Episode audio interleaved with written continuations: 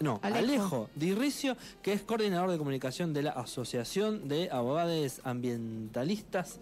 Eh, a ver si lo tenemos ahí. Hola Alejo, ¿cómo estás? Hola, buenas tardes, ¿cómo están? Bien, bien, muy bien. ¿todos? Bien, muy bien, por suerte. Bueno, nos ponemos un poco en contacto para que nos cuentes eh, un poco sobre de qué se trata esta eh, asociación. Eh, sé que hace tiempo que vienen trabajando, pero bueno, un poco cómo, cómo se forman y, cómo trabajan respecto al, ambiente. básicamente somos un equipo interdisciplinario que está a lo largo de todo el país y que mm, hace más o menos 20 años que se viene haciendo incidencia jurídica, legislativa y comunicacional eh, en torno a temáticas socioambientales, digamos, ¿no? O sea, lo que empezó siendo con trabajo de litigio más en torno a, mm, a grandes casos ambientales y en defensa del ambiente, hoy en día es un equipo interdisciplinario que hoy tuvimos gente, por ejemplo, en, en el Congreso intentando que se intentando prevenir la aprobación del capítulo ambiental de la ley Omnibus y al mismo tiempo tenemos gente escribiendo sobre transiciones socioecológicas o eh, investigando sobre cómo hacer que el sistema energético sea menos contaminante. Digamos, hoy en día hay un equipo que trabaja interdisciplinariamente más allá de lo legal. La... Qué fácil le salió la palabra litigio, ¿no? Sí, sí hoy tenía... recién nos mezclaban, no sé qué queríamos decir, no, no nos salía esa palabra. Che, ¿y la asociación eh, recepta denuncias eh, particulares? ¿Tienen temas prioritarios? ¿Cómo organizan?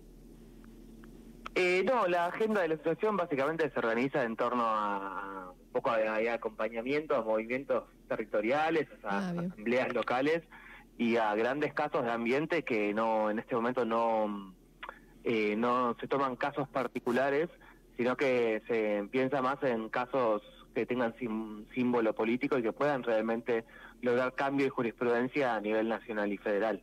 Y en ese sentido se han vinculado con el problema de, de La Pampa, que con Mendoza respecto al río Atuel, por ejemplo.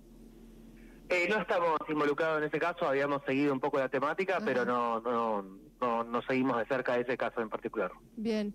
Eh, ahora con el tema de la ley ¿no? que se está tratando, eh, ¿qué leyes ambientales están en, en juego y, y, un poco por qué crees que, las quieren eliminar? Bueno, en particular tenemos que no solamente las leyes ambientales, sino también tenemos varios otros marcos regulatorios y leyes que tienen influencia directa en lo que es el ambiente y los sistemas ecológicos, que no necesariamente tienen serían lo que es leyes ambientales. En particular, como leyes ambientales, podemos mencionar la ley de glaciares, que es la que está más en peligro hoy en día y que hoy mismo dentro del Congreso se está debatiendo si, si se modifica o no dentro del marco de la ley ómnibus. Tenemos la ley de bosques, que es la que protege a un montón de montes nativos, pastizales, eh, bosques, por supuesto, en todo el país eh, la ley de manejo del fuego y la autorización de quemas son dos leyes distintas, pero que funcionan en complemento de alguna manera, que tienen que ver eso con la prevención de incendios intencionales para intentar, eh, no hay el suficiente control, por supuesto, pero estas leyes lo que intentan es regular que los terrenos que se hayan quemado no puedan usarse para otra cosa y no se pueda que no se puedan generar tan fácilmente incendios accidentales con respecto a, ciertas quemas para liberar terrenos. Claro, e-, esa ley ya, está en, vigencia, creo que era que no se podía usar durante 60 años, algo así, ¿no? Claro, exactamente. La ley de la ley de manejo del fuego tiene exactamente esas consecuencias. Si en caso de incendio no se puede modificar el uso del suelo de lo que se usaba antes de haber sido incendiado el terreno y esto particularmente tiene incidencia en humedales, pastizales y bosques que se busca, o para negocios agropecuarios, para negocios inmobiliarios, se busca avanzar sobre terrenos nuevos, digamos. Claro, claro. Esa ley ya está en vigencia, porque es, una ley nueva, digamos. Sí, tiene dos o tres años. Claro, dos o tres años. Y dentro de ese paquete que nombrabas hoy, ¿también está el tema de la megaminería? Eh, lamentablemente el marco regulatorio de la megaminería era tan tan laxo que no tienen mucho para seguir eh, liberalizando en ese sentido. Lo que sí hay en torno a la megaminería es eh, la modificación de la ley de glaciares que permitiría a las grandes mineras avanzar sobre lo que se llama territorio periglacial, que son las cuencas que están alrededor de los glaciares. Los glaciares funcionan como eso, como grandes fábricas de aguas y por ende se protege también no solamente el glaciar en sí, sino el territorio alrededor, porque después eh, mucha del agua que toman las poblaciones, particularmente las que están cerca de la cordillera, eh, viene influenciada por lo que pasa en esos ecosistemas alrededor de los glaciares. Que las mineras puedan entrar al territorio periglacial pone en riesgo inmediato eh, la salud y la calidad de vida de muchas poblaciones que viven eh, o que toman agua que venga de la cordillera, digamos. además, después ese agua va corriendo por todo el país. Exactamente, las cuencas, más o menos el 70% de las cuencas eh, están influenciadas por los glaciares, digamos. el 70% del agua que tomamos en todo el país eh, puede llegar a estar contaminada si, si se ponen en riesgo los glaciares. Claro. Eh, ¿Cómo estás, cómo se, cómo está el clima, digamos, ahí en el, Congreso? Yo no sé si eh, si alguno de los artículos que se habían retirado tenían que ver con el tema del ambiente o de eso no se tocó nada. Lo que parecería que se ha caído entre ayer y hoy son las modificaciones a la ley de, adicionales que se habían hecho a la ley de bosques, que la parte la desfinanciaban, digamos, ¿no? Estas leyes, como mencionábamos antes, más allá de poner un marco regulatorio, se necesita controlar que, efectivamente se cumplan y eso es lo más difícil muchas veces en un territorio tan grande, vasto y despoblado como es nuestro país. En ese sentido, eh, desfinanciar la ley de bosques, por más que la uno mantenga la ley, desfinanciarla es eh, casi lo mismo que eliminar la ley, digamos. Eso parece haberse caído, la que todavía sigue en pie es la ley de glaciares, y después tenemos eh, lo que también se ha caído, parece que es el capítulo de, liberalizar toda la pesca, eh, que también, como decía antes, no todas las leyes son particularmente ambientales, pero en ese sentido todos los ecosistemas marinos... Claro. ¿Cómo? Impactan, digo, en el, en el ambiente, digamos. Directamente y absolutamente, o sea, liberalizar la pesca para que todo lo, para que nuestro mar eh, se llene de barcos a nivel internacional modifica directamente los ecosistemas marinos y lo que sucede en, todo el territorio marítimo argentino. Ah, Alejo, vos, vos personalmente, ¿cómo llegaste a la Asociación de Abogados Ambientalistas?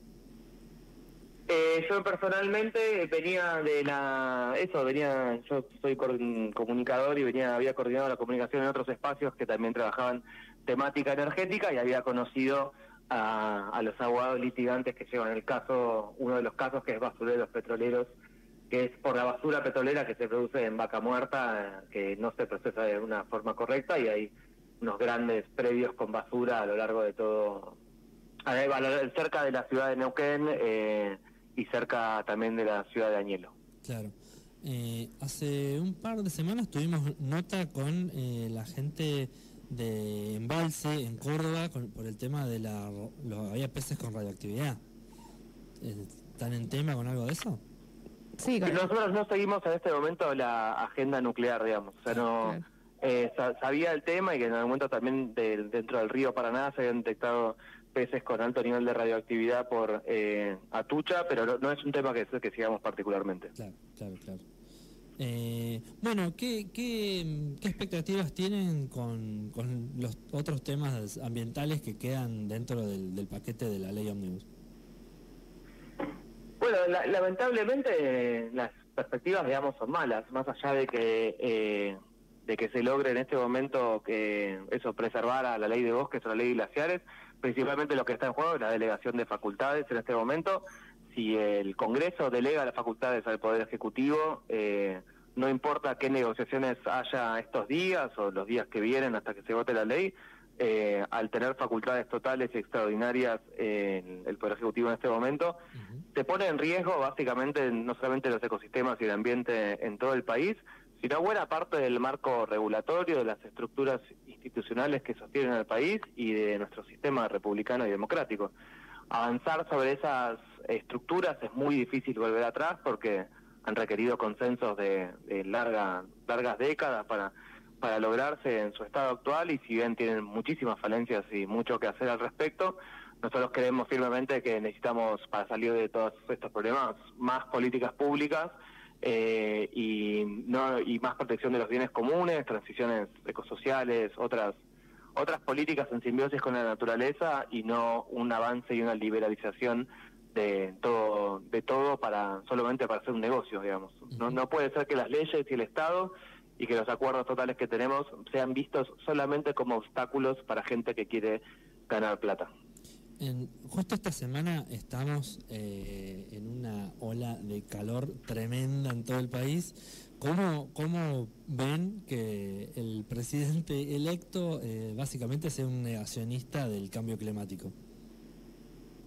Bueno, para nosotros no es solamente eh, una, una aberración, digamos, en términos de negacionismo científico, el hecho de negar el, o cuestionar el mismo cambio climático y su origen humano, sino que también es un problema geopolítico e institucional a corto, mediano y largo plazo, porque nos puede meter en problemas con muchos países que con los cuales el mundo está avanzando hacia el abandono de los combustibles fósiles. Más lento de lo que debería, con falencias, con distintos ritmos de aceleraciones en cada región, pero el acuerdo el acuerdo general es que tarde o temprano todos vamos a tener que abandonar los combustibles fósiles para que este planeta siga siendo vivible, básicamente. En ese sentido ya hay eh, exportaciones que el país no está pudiendo hacer porque hay ciertas compras que se niegan a hacerse a lugares deforestados, por ejemplo, digo, como hay países europeos que no pueden importar eh, soja, por ejemplo, si esta viene de lugares en los, en los cuales ha habido deforestación. Está habiendo avances a nivel institucional para condenar el negacionismo climático del Estado argentino que implican que van a tener consecuencias comerciales y, sociales muy rápida, muy rápidamente en estos meses por venir. Eh, la última pregunta. Eh, ¿La asociación tiene eh, como red en todo el país? Digamos, hay varios abogados en distintas provincias.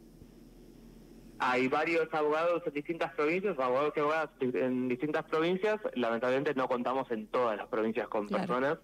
Y sí, eh, seguimos la cantidad de casos, que podemos, pero como se imaginarán, siempre hay mucha más eh, necesidad de eh, abogados que trabajen por la, por la justicia social y por la justicia ecológica que los que hay. así que siempre viene bien más gente si quien se quiere acercar al espacio. Acá, eh, acá está la carrera de, abogacía. ¿Dónde, se hace la, especialización, no sé si existe así, en, justicia ecológica? Eh, hay, bueno, hay una distinta serie de, cursos y, posgrados. Eh, yo no, no, soy particularmente experto en eso, pero en la UBA seguro y entiendo que en la Universidad Andina Simón Bolívar también hay una especialización en directamente derechos de la naturaleza, por ejemplo. Ahí va. Bueno, para todos los pibes que están por empezar a estudiar ahora. Sí, lo exprimimos en información. bueno, Alejo, muchas gracias. No, gracias a ustedes y gracias por hablar de estos temas más que necesarios en este momento. Ahí va. Bueno, eh, ya, ya, estuvimos entonces con Alejo Dirricio, que es coordinador de comunicación de la Asociación de Abogados Ambientalistas. Eh, Pueden seguirla en Instagram, eh, Abogades Ambientalistas. Ahí está en, la info, ¿no? De la asociación. También tienen, ahí van a encontrar los links de, para las páginas. Eh, porque también este, han estado juntando firmas y eso eh, respecto eh, a la ley Omnibus. Ahí está. Bueno, después igual vamos a subir un recorte y seguro vamos a poner el, arroba. bueno, pasamos entonces con ahí con, con Alejo. Eh, y nosotros nos vamos a ir con este temita de eh, Todos tus muertos, que se llama Gente que no. Se lo dedicamos a toda la gente que está ahí en el Congreso. Dale. que están eh, reprimiendo. Y para la gente que está afuera haciendo el aguante. esto es entonces Todos tus muertos, gente que no. Ya volvemos.